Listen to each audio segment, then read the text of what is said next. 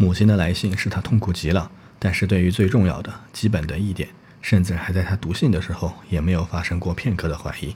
他已经拿定了主意，完全决定了：我活着一天，这门婚事就不会成功。去他妈的卢人先生！因为这件事情是很清楚的，他暗自喃喃说，脸上浮出洋洋得意的微笑，心里憎恨地预示着自己的决心必胜。不行，不行，杜尼亚，你们不应该欺骗我。他们还表示歉意。说没有征求我的意见，没有得到我的同意就决定了，可不是。他们以为现在已经不能断绝关系了，可是咱们看吧，到底能不能？好堂皇的借口。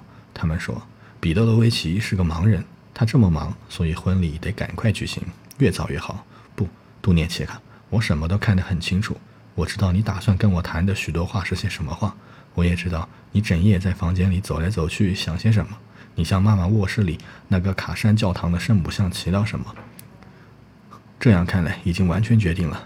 阿夫多吉娜·罗夫霍夫玛，你要嫁给一个精明能干、有见识的、手头有很多钱的人了。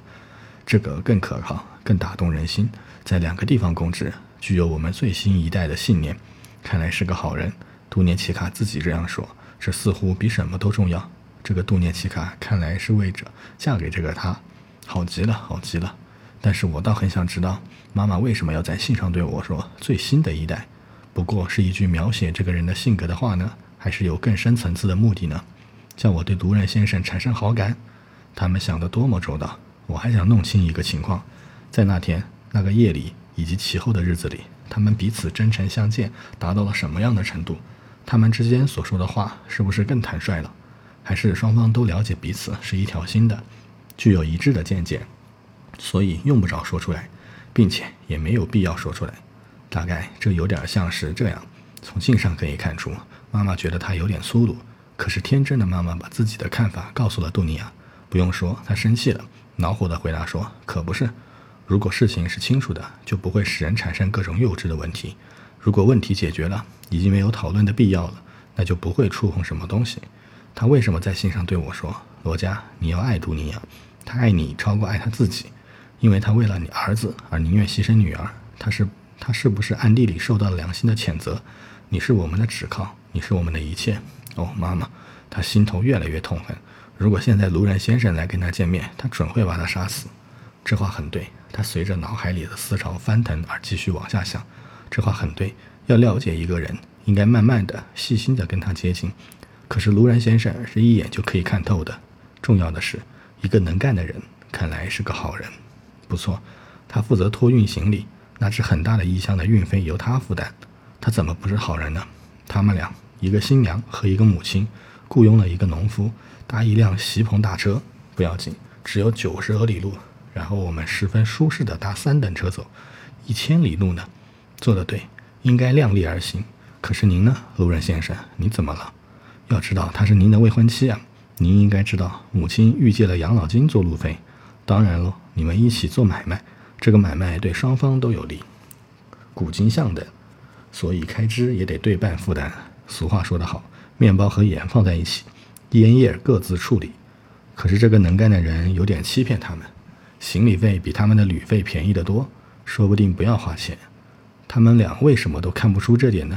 还是故意装作无视？要知道，他们都心满意足，认为这只是开花，而收获丰硕的果实是以后的事。但这儿值得注意的，倒不是怪罪，不是视钱如命，而是他的作风。要知道，这也是他将来婚后的作风。一个狱长，可是妈妈为什么高兴呢？他带几个钱到彼得堡来，带三个卢布呢，还是带两张一卢布的钞票？如他所说的，老太婆，他以后在彼得堡想怎样度日呢？他不是已经有各种理由可以猜到？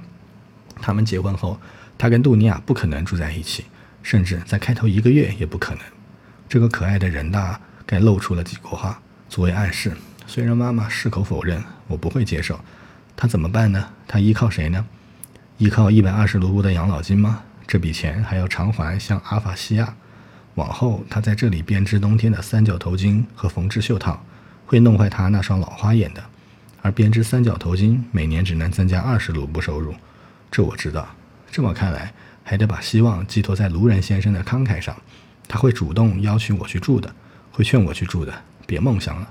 喜乐笔下那些好心肠的人常常是这样，他们始终拿孔雀羽毛把人装扮起来，始终往好的方面想，而不是做最坏的打算。虽然他们预感到坏的一面，但是事先无论如何对自己不说真话。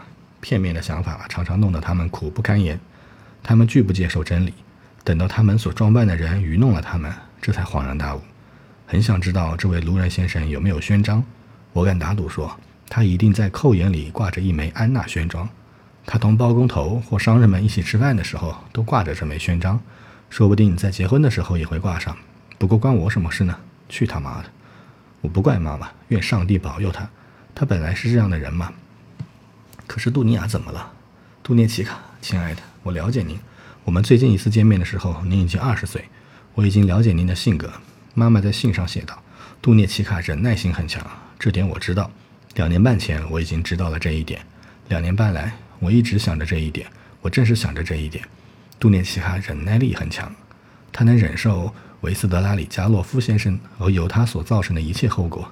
这样看来，他的确忍耐性很强。可是现在，他和妈妈都以为他也能容忍卢人先生，但大谈从同苦人家讨来的和蒙受丈夫恩泽的优妻子的优点，并且几乎初次见面就说这样的话。就算他失言，虽然他是个细心的人，可是杜尼亚，杜尼亚呢？他当然了解这个人，而且往后他必须跟这个人一起生活。他将会啃黑面包和白喝白开水，但他绝不会出卖灵魂，绝不会因贪图享受而牺牲精神上的自由。即使拿石勒苏伊格和赫尔斯因泰来交换，他也不愿接受。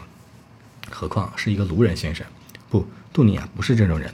我多少知道一些，而且不用说，他现在也没有变。还用说吗？斯维德里加洛夫一家人真叫人受够了。为了一年两百卢布的薪水，在外省各地当家庭教师，一辈子东跑西跑的也是一种苦事。可我还是认为，我的妹妹宁肯到种植园去当奴隶，或者学拉脱亚为人去投奔波罗的海东部沿海地区的德国人，而绝不愿玷污自己的人格和道德，去跟一个不受他尊敬和同他一点儿也合不来的人结合，仅仅为了贪图这个人的利益而跟他结为终身伴侣。就算卢人先生是用一块纯金铸成的。或者是用一大块金刚钻做成的，他都不会同意去做卢人先生的合法的妻子。为什么他现在同意了呢？这是怎么回事啊？怎么样解释呢？事情很清楚，为了自己，为了自己的享乐，甚至为了救自己的性命，他也不肯卖身。可是现在，他为了别人而卖身，为了一个亲爱的人，为了一个他特别喜欢的人而卖身，就是这么回事。为了哥哥，为了母亲而卖身，出卖一切。现在我们有必要在时候压制我们的道德感，就会把自由、安宁，甚至于良心，一切的一切，都拿到旧货市场上去卖，不惜牺牲生命，只要我们心爱的人能够生活的幸福。不但如此，我们还编造了一套强词夺理的诡辩，去向耶稣会士学习，大概这样暂时可以安慰一下自己，使自己相信这样做是必要的。要达到这个善良的目的，确实应该这样做。我们都是这样的人。一切都像白昼一样清楚。显然，这里中心人物不是别人，就是罗吉昂·罗曼诺夫亚，可不是吗？他可以得到幸福，可以继续上大学，可以成为事务所里的合作人，他的整个前途可以得到保障。或许以后他会成为一个有钱的人，享受荣誉和受人尊敬的人。或许晚年甚至成为一个名流。可是母亲呢？这关系到罗家，他的宝贝长子罗家的一生。为了这样的一个长子。怎么不能牺牲？哪怕是这样一个好女儿呢？可爱的、太偏执的心眼，为什么呢？我们大概也甘心情愿接受和索涅奇卡同样的命运吧。索涅奇卡、马尔美拉多瓦，世界存在一天，索涅奇卡便永垂不朽。他们俩可充分地估量过这种牺牲，这种牺牲吗？估量过吗？做得到吗？有好处吗？合理吗？杜涅奇卡，你可知道，你跟卢人先生一起生活的命运，绝不会比索涅奇卡的命运好些。妈妈在信上写道：“谈不上有什么爱情。如果不但没有爱情，连尊敬也不能有，那怎么办？相反的，有的却是厌恶、鄙视和怨恨，那又怎么办？那么又得保持整洁了，是不是这样呢？这种整洁是什么意思？你们明白吗？你们明白吗？卢人的整洁和索涅奇卡的整洁是没有什么区别的，也许甚至更坏、更丑陋、更卑鄙，因为你杜列奇卡到底是贪图不必要的享乐，可是对于他。”这简直是饿死的问题，杜涅奇卡，这种整洁的代价是昂贵的，很昂贵。如果以后做不到，你会懊悔吗？多少悲痛，多少忧愁，多少诅咒，多少泪水被掩藏起来，不让人知道。因为您不是马尔法彼得罗夫娜，那么母亲会怎么样呢？要知道，她现在就感到不安，感到烦躁了。等到她把一切都看清楚了，那会怎样呢？而我会怎样呢？您到底把我想成怎样的人呢？杜连奇卡，我不要您的牺牲，好吗？我不要。我活着一天，这门婚事绝不会成功。我不同意。他忽然从沉思中醒了过来，站住了。绝不会成功，不让这门婚事成功。你有什么办法呢？你去阻止吗？你有什么权利要获得这样的权利？从你本身来说，你能应许他们什么呢？等到你大学毕业，有了工作，把自己整个命运和整个前途都献给他们吗？这话我们都听过了，这不过是一句空话。可是目前怎么办？目前应该做些什么？这你知道吗？但是现在你在干什么呢？你不是在剥削他们吗？他们的经济来源是一百卢布养老金和向斯维德里加洛夫先生预支的薪水。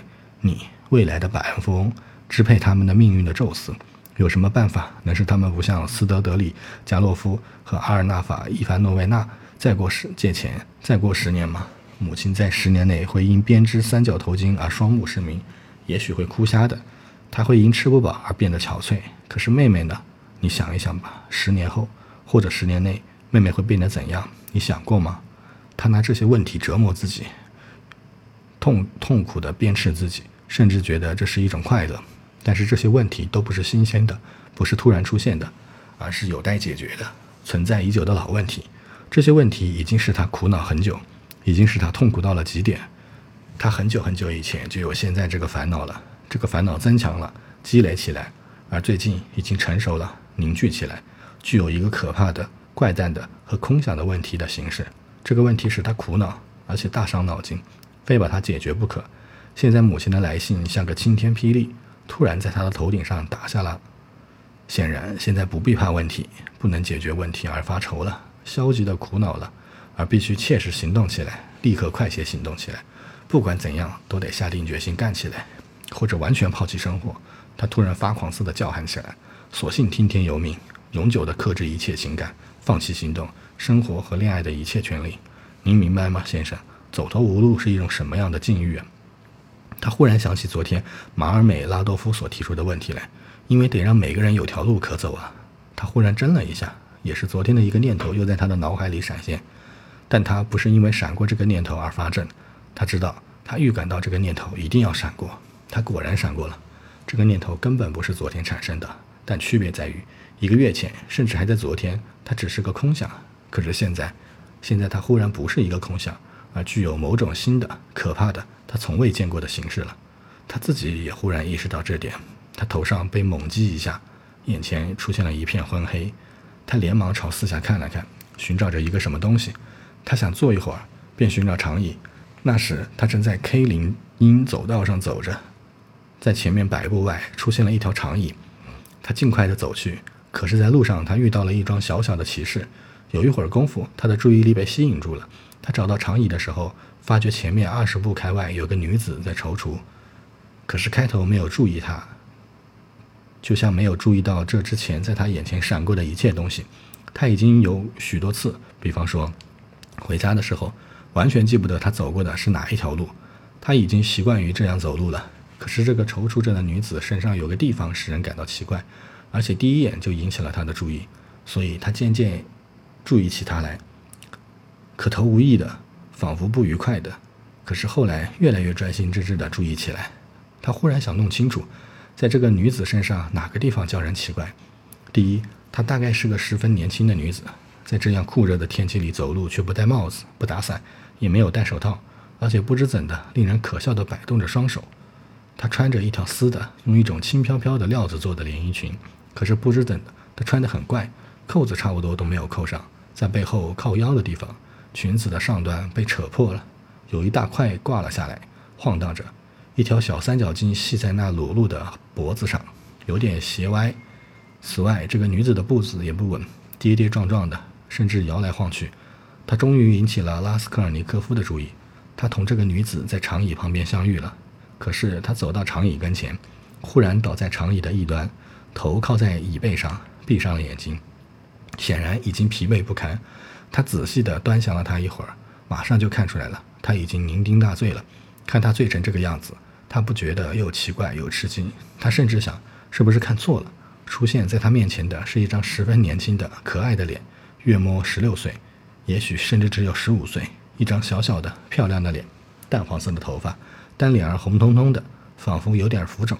这个年轻的女子看起来已经神志不清。她把一条腿架在另一条腿上，而且露得太多了。从她的神态上看来，她已经不知道自己是在大街上。拉斯科尔尼科夫没有坐下，也不想走，而是踌躇不决地站在他面前。这条林荫大道大道上常常不见人影。现在一点多钟，天气又那么热，几乎连一个人的影子也不见。可是有一位先生在一边，即在相隔十五步路的马路边站住了。从他的神态看来，这位先生怀着某种目的，也想走到这个年轻的女子跟前。他大概也是老远就看见她了，跟踪而来的。但是因为有拉斯科尔尼科夫站在这儿，他不敢走进来。他不时向拉斯科尔尼科夫投来凶狠的目光，但又极力不让他看见自己的目光，并且不耐烦地等待着机会。一挨这个使人讨厌的衣衫褴褛的人走开，马上就走了过来。事情是很清楚的，这位先生三十来岁，身材结实而肥胖，脸色红润。嘴唇鲜红，蓄着一小撮胡子，衣着很考究。拉斯科尔尼科夫怒不可遏了，他忽然想要仿设法侮辱一下这个浑身肥肉的花花公子。他暂时撇下姑娘，来到这位先生跟前。“咦，是您，斯维德里加伊洛夫？您在这里干什么？”他囊道，两个拳头握得紧紧的，脸上浮出了狞笑，愤怒的嘴里淡出泡沫唾沫来了。这是什么意思？这位先生厉声问，拧紧了眉头，显出傲慢而诧异的神情。我叫您滚开！你敢，混蛋！他挥了一下皮鞭，拉斯科尔尼科夫紧紧的拳头向他冲了上去，甚至没有考虑到这位身体结实的先生能对付两个像他这样的人。可是正当有个人从后面紧紧地拉住了他，一个巡警站站在他们中间。得了吧，先生，不要在马路上打架。你们要干什么？您是谁？他仔细地瞧了瞧拉斯科尔尼科夫那破烂的衣服，延伸问道。拉斯科尔尼科夫也仔细地把他打量了一下，这是一张威武的士兵脸，蓄着一小撮胡子，满脸络腮都是胡子，眼神里是聪慧的。我正要找您，他嚷道，一边拉住了他的袖管。我从前是大学生，拉斯科尔尼科夫，这您可以去调查。他对那位先生说：“您过来，我指给您看看。”他抓住了巡警的胳膊，把他拉到一条长椅跟前去。您瞧，他喝得烂醉了。刚才他在林荫大道上走，谁知道他是什么人？可不像一个做生意的。大概什么地方有人把他灌醉了，诱骗了他，头一次嘛，您可懂我的意思。就这样被撵到了街上来了。您瞧，衣服被扯破了。您瞧瞧，他的衣服是怎样穿上的？人家替他穿上的，不是他自己穿上的，不是手手，而是一个男人替他穿上的，这是一眼就能看出来的。现在您再瞧那边看看，我并不认识刚才我要跟他打架的那个花花公子，我还是头一次看见他，但他也是刚才在路上看见他的。他喝醉了，不省人事。现在他很想走过来，把他弄到手，因为他醉成了这个样子，带他到什么地方去，大概是这么回事。请您相信我，我不会弄错的。我亲眼看见他盯住他，监视着他，是我才是他不能下手。现在他等着我走开，瞧，他现在稍微走开点儿站着，假装卷香烟。咱们有什么办法不让他落到他的手里呢？咱们该怎样送他回家？想个办法吧。巡警立刻明白了这是怎么回事，就动起脑筋来。这个胖子先生的目的当然是一了一目了然的，只有这个年轻的女子需要了解一下。这个巡警弯下腰去，把头凑得更近，去仔细看她，脸上流露出由衷的怜悯。哎呀，多么可怜！他摇摇头说：“还完全像个小孩呢，有人诱骗了他，准是这样。”喂，小姐，他叫喊起来：“您住在哪里呀？”女子睁开疲倦而没精打采的眼睛，茫然地看着盘问她的人，挥手叫他走开。喂拉斯科尔尼科夫说：“这儿有几个钱，拿这些钱去雇一辆马车，叫车夫把他送回家。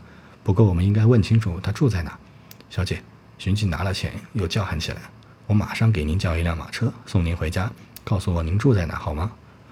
走开，烦死了！女郎喃喃地说，又挥手叫他走开。哎呦，多么糟啊！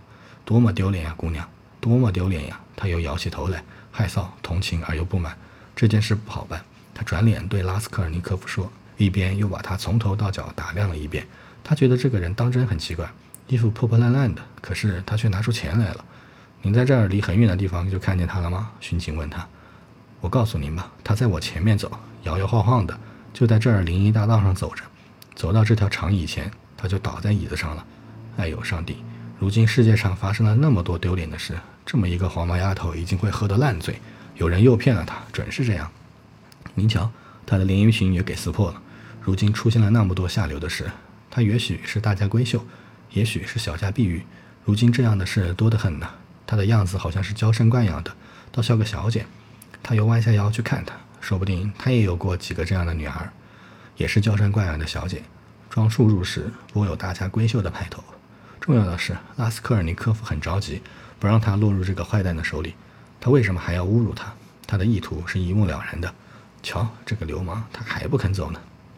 拉斯科尔尼科夫提高了嗓门，一边用手指指着他。那个人听到了这些话，又要发怒，可是他按耐不住心头的怒火，只鄙夷地瞧了他一眼。接着，他慢腾腾地走开了，走了十来步，又站住了，不落入他的手里，这办得到。那个巡警若有所思地说：“只要他说出地址，要不然……”他又弯下腰去。小姐，小姐，女郎忽然睁开了眼睛，仔细地看了一眼，仿佛明白了这是怎么回事，就从长椅上站了起来，朝他的方向走回去。呸！这些不要脸的东西，纠缠不清。他说着，又挥了一下手。他走得很快，但身子还是摇晃得很厉害。那个花花公子跟住他。但在另一条林荫道上走，一边目不转睛地看住他。放心，我不会让他落入他手里的。小胡子坚决地说，也跟着他们走。如今下流的事可多了。他唉声叹气地重说了一遍。这道仿佛有个什么东西把拉斯科尔尼科夫咬了一口。他刹那间感到一阵心痛。喂，听我说。他在后面向小胡子叫喊。那个小胡子转过头来，随他们去吧，关你什么事？让他们去吧，让他去寻开心吧。他指指那个花花公子，关你什么事？巡警摸不着头脑，睁大了眼睛望着拉斯科尔尼科夫，大笑起来。哎呀，巡警说着，把手一挥，就随着那个花花公子和女郎走了。大概他把拉斯科尔尼科夫当做一个疯子，或者把他当做一个比疯子更糟糕的人。他把我的二十戈币拿走了，只剩下拉斯科尔尼科夫一个人的时候，他愤愤地说：“让他去向那几个人要几个钱，放那个女郎跟他走，就这样把事情结束。我管什么闲事啊！”我应该帮助吗？有权利帮助吗？让他们互相活活的吃掉吧，关我什么事？我怎么可以把这二十戈比送人？难道这是我的钱吗？虽然他说了这样奇怪的话，但他的心情是很沉重的。他坐到那条空长椅上，他觉得思想很混乱。这当然，他有什么都不能思考了。他很想打个盹儿，把一切忘掉，醒来后重新开始。一个可怜的姑娘，他说着，打量了一下那条空着的长椅的一端。他醒来后会痛哭一场的，以后母亲会知道，开头打他耳光，然后拿鞭子抽他，痛苦没脸见人，说不定还会把他撵出家门。即使不把他撵出，达利亚·弗兰卓夫纳之流也会听到风声的。我们的姑娘就要到处流浪，不久就会进医院，后来又进医院，伏特加酒店，再进医院，两三年后就残废了。她只活了十八岁或十九岁，难道我没有见过这样的姑娘吗？他们怎么会落到这个地步呢？他们都落到了这个地步，呸！这管我什么事？据说应该如此。据说每年应该有百万分之几滚到什么地方去？见鬼去！使其余的人保持纯洁，不受伤害。百分之几？他们这些话的确说得很漂亮，这些话是那么令人欣慰，合乎科学。只有百分之几，因此不必担忧。如果换个字眼，那也许就会更令人使人不安了。要是杜念奇卡也在这百分之几里呢？不是在那百分之几里呢，而是在另一个百分之几里呢。我上哪儿去啊？他忽然想起来了，好奇怪，我出来是要干什么事的？我一念完心就出来了，我是住在瓦西里岛去找拉祖米辛的。现在我想起来了，就是上他那儿去。可我去干什么呢？我为什么现在忽然想上拉祖米辛那儿去呢？这真奇怪。他觉得自己的行动很奇怪。拉祖米辛是他从前的大学同学。真奇怪，拉斯科尔尼科夫在大学里差不多没有一个朋友，他不跟人来往，他不去找任何人，也不高兴人家来找他。不久，大家果真也都不理睬他了。他既不参加聚会，又不参加社交活动，也不参加娱乐活动，他什么都不参加。他只是不顾身体的用功读书，因而受人尊敬。但是谁也不喜欢他。他很穷，有点骄傲自大，目空一切，不善交际，仿佛他心里蕴藏着什么秘密，在别的同学们看来。他高傲地把他们当作小孩，仿佛不论在发展前途上，在知识或在信仰上，他都比他们强。在他看来，他们的信仰和兴趣都是低级的，不知什么缘故，他跟拉祖米辛很合得来，不但合得来，而且更喜欢跟他谈心，对他比对别人更坦率。其实没有一个人不跟拉祖米辛合得来，这是一个异常乐观和谈风很贱的朋友。他的善良达到了憨厚的程度，但是在这种憨厚里蕴藏着深挚的感情和自尊心的。他的最相熟的朋友们都知道这一点，所以大家都喜欢他。他相当聪明，虽然有时真有点憨厚。